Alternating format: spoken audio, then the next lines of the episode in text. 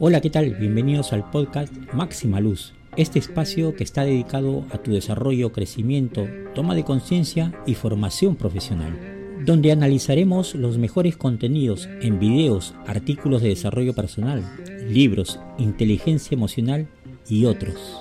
Todos sabemos que la vida es un ensayo y error, son experiencias de las más variadas, es en general un constante aprendizaje y sabemos que cuando tú te transformas, también transformas a lo que están a tu alrededor. Y voy a acompañarte en este camino, a fortalecer tu carácter, elevar tu conciencia y hacer una mejor versión de ti mismo.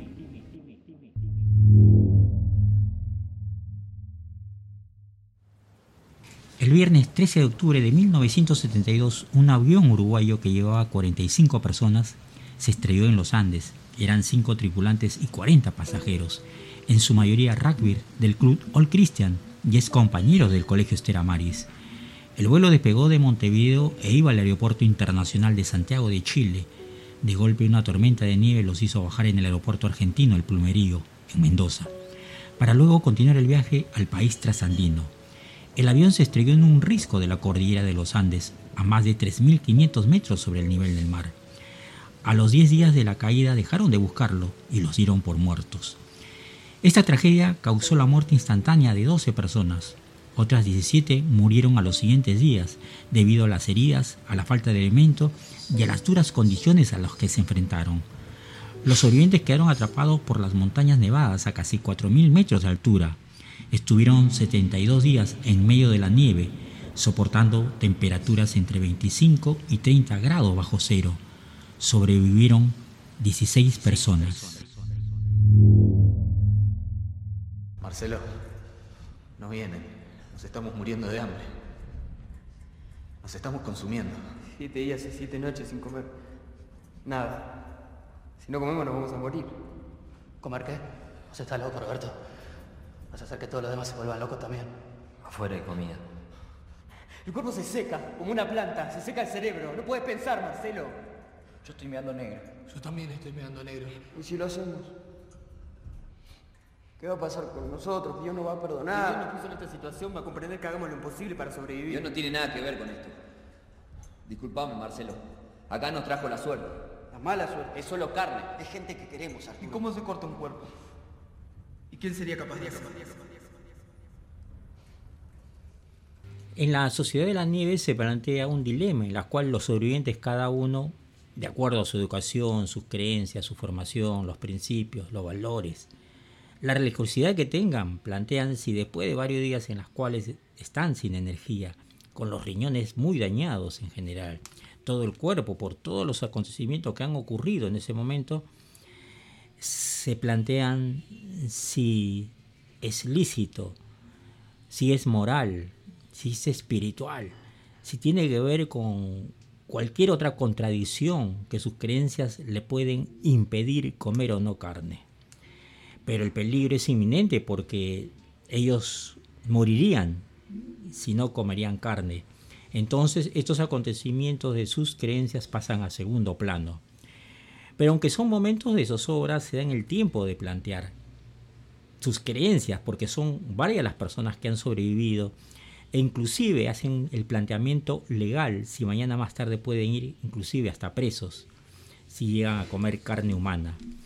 Entonces nos daremos cuenta que en esta situación es inevitable eludir la culpa, siendo esta tragedia un caso excepcional, un caso que realmente marca una parte de la historia en cuanto a este acontecimiento en particular. Para cualquier ser humano la decisión ya de comer carne humana lógicamente va a trastocar profundamente su religiosidad, sus principios y valores inclusive el propio sentido común. Cuando la sociedad tuvo la información sobre este acontecimiento fue una mirada casi general de no condena porque no había otra, otra forma, no había otra manera de subsistir, era pura supervivencia. El que no se decidía alimentarse en ese momento inevitablemente podría morir. Entonces primero debemos comprender ¿Qué son las emociones profundamente? Nosotros no somos responsables de las emociones, pero sí de lo que hacemos con ellas. Las emociones son universales y comunes a todas las culturas. Las emociones no son actos morales, son actos químicos. ¿Legal comer un muerto? ¿No vamos a ir presos si lo hacemos? Sería como la donación de órganos. ¿Qué estás diciendo? Para que sea una donación de un órgano vos necesitas el consentimiento del donante. Marcelo, es un delito. Nosotros no podemos ir, agarrar y usar un cuerpo sin su consentimiento. Que comer nomás. No tenemos ese derecho. ¿Y yo no tengo derecho a hacer todo lo que pueda para poder vivir? ¿Quién me va a sacar ese derecho? Todo este resumen que estamos haciendo de la película Sociedad de las Nieves, que antiguamente se llamaba Viven, me hizo recordar de nuevo los pasajes, porque yo viví alrededor de 20 años en Mendoza.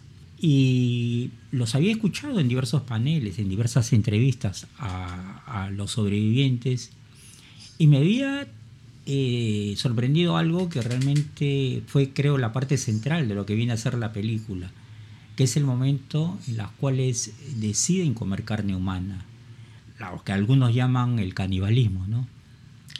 Y el hecho de haber sobrevivido y haber polemizado y haber este, tratado de conversar profundamente de lo que vendría a ser la culpa, en las cuales en ese momento no tenían otra opción por comer carne humana, me llamó la atención y es donde yo quiero centralizar eh, toda esta película para poderla hacer diferente. Eh, la culpa es algo que todo ser humano los tenemos. A diferencia, por ejemplo, de los animales, dentro de la inteligencia emocional se conoce como la emoción secundaria, en las cuales nosotros hacemos una decisión interna de los principios y valores que tenemos y lo comparamos con el hecho.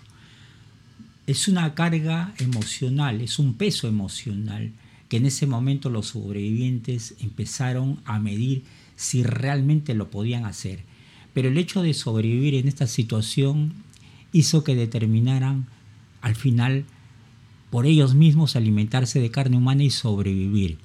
Más allá de los hechos morales, era netamente un acto automático de sobrevivencia. Se sabe muy bien que todo ser vivo tiene por instinto, por naturaleza, la sobrevivencia a toda costa, ya sean las circunstancias extremas en las que puede vivir, y en este caso el frío extremo y el hecho de no tener alimentos y no haber comido algunos días. Y esto me ha llevado a poder tratar de interpretar desde este punto de vista emocional, que es la culpa. Las emociones no se trata de enjuiciarlas, sino hay que dejarlas pasar, hay que observarlas, hay que comprenderlas. ¿no? Las emociones eh, no hay que identificarnos con ellas. Debemos comprender de que todo lo que nos ha ocurrido en esta vida, todas las experiencias vividas a través de desde que has na- nacido, la niñez, la infancia, la juventud, has tenido cantidad de experiencias vividas, algunas agradables, otras desagradables. Sin embargo, se sabe eh, a través de los años que no se estudiaron solamente hasta el año 1900, donde, por ejemplo, se hacía ejercicio físico, pero no se comprendía cuáles eran sus beneficios, qué bienestar causaba. Alrededor del año 1900 también se empieza a descubrir recién las hormonas y a finales de 1900 se empieza a estudiar el cerebro y sus repercusiones, sus funciones, sus características de manera muy profunda. Con Daniel Goleman, eh, alrededor de 1992, él con su libro Inteligencia Emocional nos da una revelación grandiosa, donde el mundo empieza a despertar y saber que esas emociones empiezan a tener un valor en nuestra vida. Empezamos a darnos cuenta de que todo lo que nos ha ocurrido, como la culpa, por ejemplo, como una emo- emoción, como vuelvo a repetir, como una carga, como un peso emocional, solamente han servido, si es que nosotros los observamos desde un panorama diferente, un valor incalculable, porque nos ha servido para empezar a comprender qué parte de nuestra vida no estamos entendiendo y cómo la podemos superar. Es con mayúscula la culpa un regulador social, en la cual es cada vez que la tenemos debemos empezar a darnos cuenta en qué estamos fallando. Como le repetía anteriormente, dije que era un conflicto entre lo que tú piensas y lo que tú dices y cuáles son tus valores y principios. Y en base a eso es cuando uno empieza a arrastrar esa emoción. Y te empiezas a liberar cuando empiezas a fluir, cuando cada vez que te activas, cada experiencia que tienes, cada aprendizaje que tú lo considerabas negativo, empieza a ser positivo porque te van llevando a un camino diferente desde el principio.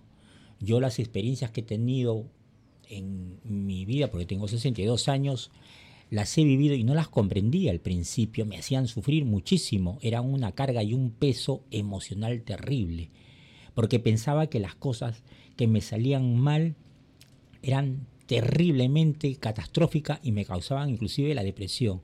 Pero fui entendiendo que eran liberadoras porque solamente eran como una escalera de aprendizaje. Cada escalón, cada emoción, cada situación que me ocurría me estaba llevando a una situación diferente, de aperturar mi mente. Como dicen los grandes iluminados que hoy es mucho y estamos en la era de Acuario, en la era donde realmente se comprenden mucho las cosas, ellos decían que solamente había una emoción, que era el amor ligado al gozo, supuestamente, en las cuales ellos sabían que todo lo negativo le llamaban amor disfuncional. ¿Qué quiere decir eso? Que la parte desagradable era una vibración baja nada más.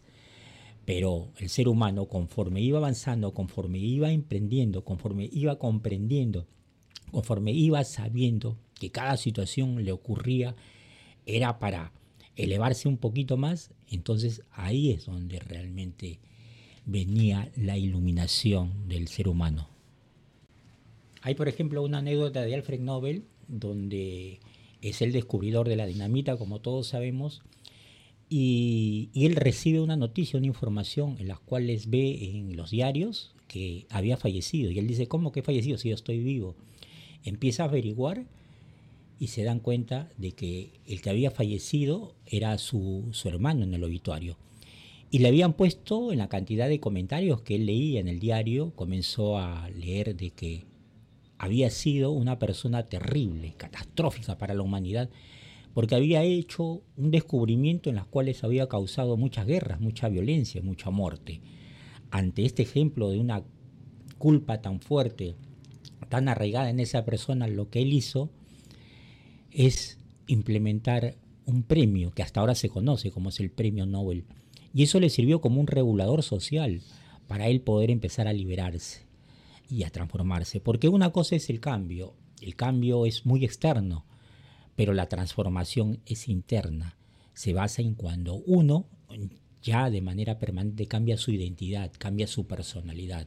No son pequeños cambios que sin embargo sufrimos tras pies tras pies, errores tras errores cuando solamente hacemos cambios minúsculos. Pero cuando la transformación llega, ya el ser humano empieza a cambiar definitivamente. Hoy en día nos cuesta muchísimo, porque existe mucha confusión en la sociedad estamos constantemente, antiguamente, perdón, se nos trabajó a través de las religiones con la culpa y los miedos.